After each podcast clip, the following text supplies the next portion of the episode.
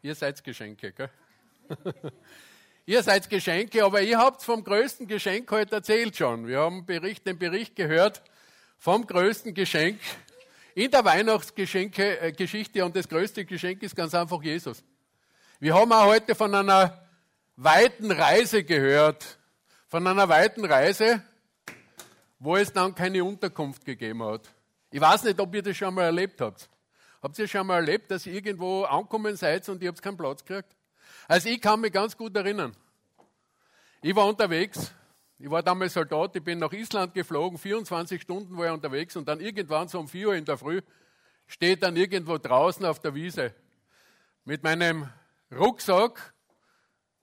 Ich war relativ müde, nicht? Und dann schaue ich so rauf und dann denke ich mir, was tue ich jetzt da, nicht? Was tue ich jetzt da? Ich war frustriert, ich habe keinen Platz gehabt, wo ich meinen Kopf hinlegen kann. Da merkst du richtig, wie die Stimmung runtergeht. Und das ist bei Maria und Josef wahrscheinlich auch so ähnlich gewesen. Die Stimmung ist ganz einfach runtergegangen. Sie haben gedacht, was tue ich da? Sie haben einen Auftrag gehabt, dorthin zu gehen. Ich habe damals auch einen Auftrag gehabt, dorthin zu gehen. Und dann habe ich plötzlich einen Platz gekriegt, wo ich meine Luftmatratzen hinlegen habe können. Es war eine große Turnhalle, wo wir mehrere hundert Leute waren.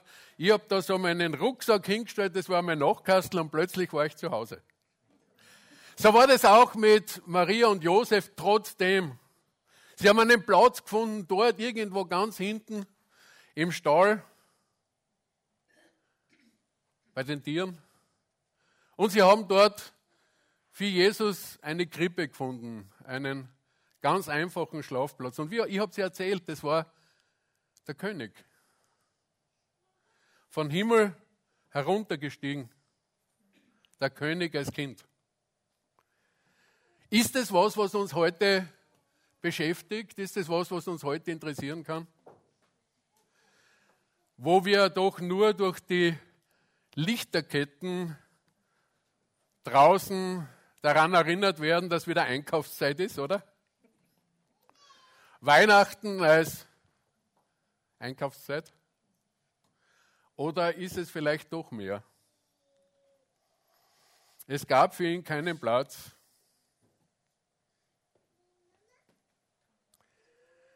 Und in Johannes 1, 11 steht, er kam in sein Eigentum und die Seinen nahmen ihn nicht auf.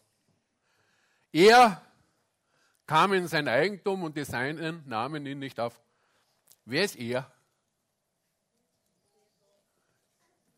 Jesus ist immer richtig. Er kam in sein Eigentum und die Seinen nahmen ihn auf. Und so wie es damals war, ist es heute auch noch. Heute ist Jesus noch immer unterwegs und er ist auf der Suche nach Menschen, die ihn aufnehmen wollen. Und in Offenbarung 3,20 steht, siehe, ich stehe vor der Tür und klopfe an. Wenn jemand meine Stimme hören wird und die Tür auftun, so wird, und äh, zu dem werde ich hineingehen und das Abendmahl mit ihm halten und er mit mir. Wie damals klopft Jesus an. Dock, dock, dock von außen. Aber er ist ein Gentleman. Er spricht freundlich. Freund, Freundin, lass mich hinein. Die Einwohner in Bethlehem hatten keinen Platz, so wie wir sehen. Er kam in sein Eigentum und die Seinen nahmen ihn nicht auf. Und heute passiert das so ähnlich immer wieder, wenn man sich auf der Welt so umschaut wo die Raketen und die Granaten fliegen, haben wir diese Probleme immer wieder. Aber auch dort dazwischen drinnen hören Menschen das Klopfen und lassen Jesus ein. Wir hören Berichte aus verschiedenen Gebieten der Welt, wo das gerade so zugeht, dass Jesus eingelassen wird. Ich habe vor kurzem einen Besuch gemacht und es war vereinbart, dass ich mich mit jemandem treffe und ich stehe vor der Tür und klopfe an. Ich läute an. Ich rufe an.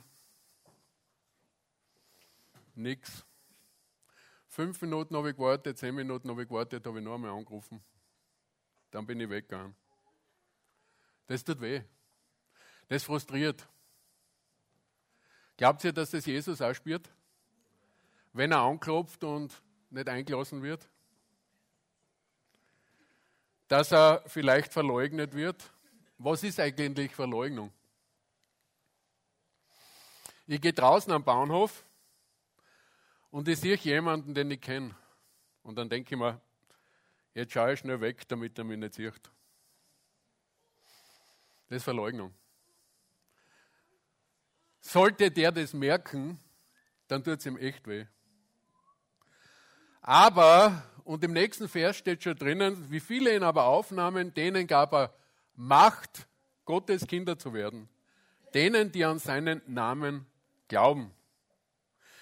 Die auf seine Stimme hören und ihnen, von innen auftun. Alle, die ihn aufnahmen. Es gibt manche Leute, die sagen zu dir, du hast ja einen schönen Glauben. Frei dich drüber, aber ich kann das nicht, ich kann nicht glauben. Schön, dass du deinen Glauben hast. Es stimmt. Ich habe es nicht wirklich in der Hand. Du hast es nicht wirklich in der Hand, dass du glauben kannst. Dass du glauben konntest, ist nicht, was du selber gemacht hast, sondern es ist Gottes Erbarmen, weil wir können auch Jesus nur mit Gottes Hilfe erkennen. Es ist ein Geschenk. Jesus ist ein Geschenk, dass er gekommen ist und es ist auch ein Geschenk, dass du glauben kannst. In Matthäus 16, 17 lesen wir, da entgegnet dem Jesus, selig bist du Simon Bariona, denn nicht Fleisch und Blut hat dir das offenbart, sondern mein Vater im Himmel. Es ist notwendig, dass der himmlische Vater dir das Herz auftut. Es ist notwendig, dass der himmlische Vater dich ruft. Es ist notwendig, dass du den Ruf Jesu hörst. Denn so steht in Römer 9,16, so liegt es nun nicht an jemandes Wollen oder Laufen, sondern an Gottes Erbarmen. Krass, oder? Dann könnte man sagen, naja, dann kann er eh nichts dafür, oder? Wenn es eh an ihm liegt, wieso sagt er dann, dass ich schuld bin? Wir brauchen seine Hilfe, äh, seine Hilfe, aber es gibt etwas da drinnen, was ein Stück an Bereitschaft ganz einfach auch braucht. Es braucht innerlich so das Reden, dass ich sage, Herr, bitte tu mir das Herz auf. Gerade dann, wenn wir Gründe haben, warum wir das nicht wollen. Gerade dann, wenn wir sagen, ich kann nicht. Gerade dann, wenn ich sage, ich habe Angst. Was werden meine Freunde sagen? Was wird meine Familie sagen? Was werden meine Verwandten sagen? Irgendwie ist das peinlich. Was für Konsequenzen hat es? Wie aufgestanden bin auf die Frage hin, ob jemand Jesus annehmen will und ich in dem Moment empfunden habe, das ist dran, bin ich gleich wieder niedergesessen und ich habe meine ganzen Kameraden in der Kaserne um mich lachen gesehen. Da ist schon einer hinter dir, der sagt, hey, das ist schon peinlich. Denk an das, was die anderen denken. Ist das wirklich zeitgemäß? Es braucht das Gebet, wo Gott uns das Herz auftut. Und in Apostelgeschichte 16, 14 lesen wir, eine Frau mit Namen Lydia, eine Purpurhändlerin aus der Stadt Thyatira, eine Gottesfürchtige hörte zu. Der tat der Herr das Herz auf, dass sie Acht hatte, was Paulus geredet hat. Wir sehen da drinnen, dass es Gott ist, der das Herz auftut, der der Lydia das Herz aufgemacht hat, aber sie hat was mitbraucht. Wir sehen Gottesfurcht als Respekt vor Gott. Ein gewisses Fragen und eine Bereitschaft. Und die Bereitschaft dann auf Gottes Reden einzugehen. Eine Haltung der Einladung, wo ich sage, hey Herr, wenn du heute anklopfst, ich mache die Tür auf.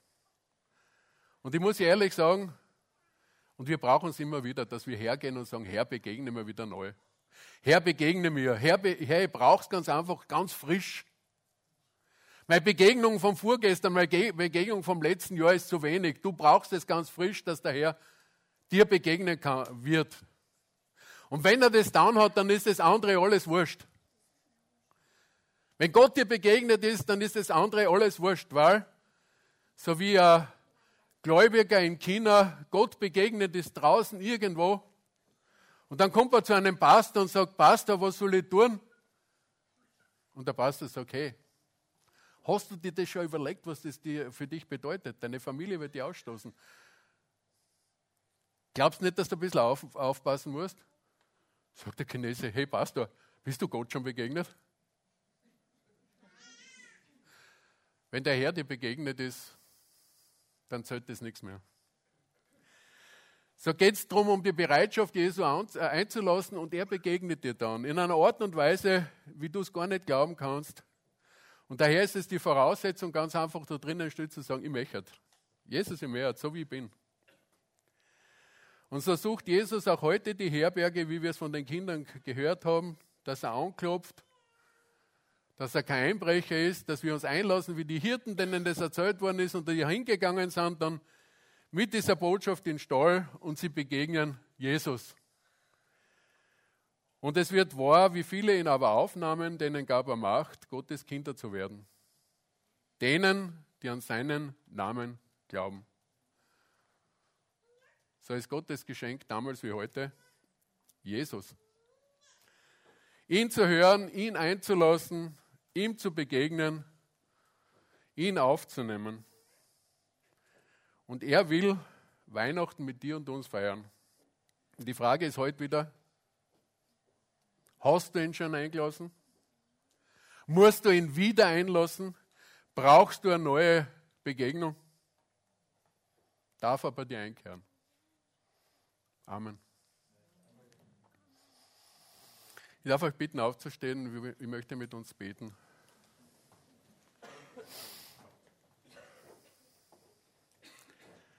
Jesus, ich danke dir, dass du handelst wie ein Gentleman, dass du nicht einbrichst, nicht beim Fenster einsteigst, sondern von draußen anklopfst.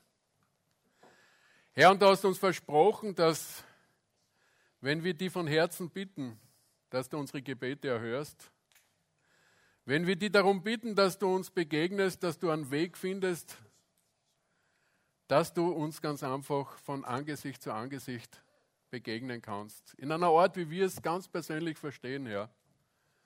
Ja, und das bete ich ganz einfach für jeden Einzelnen von uns, für eine frische Begegnung. Das bete ich für jeden, der diese Begegnung noch nicht gehabt hat, ganz neu. Öffne unsere Herzen. In Jesu Namen. Amen.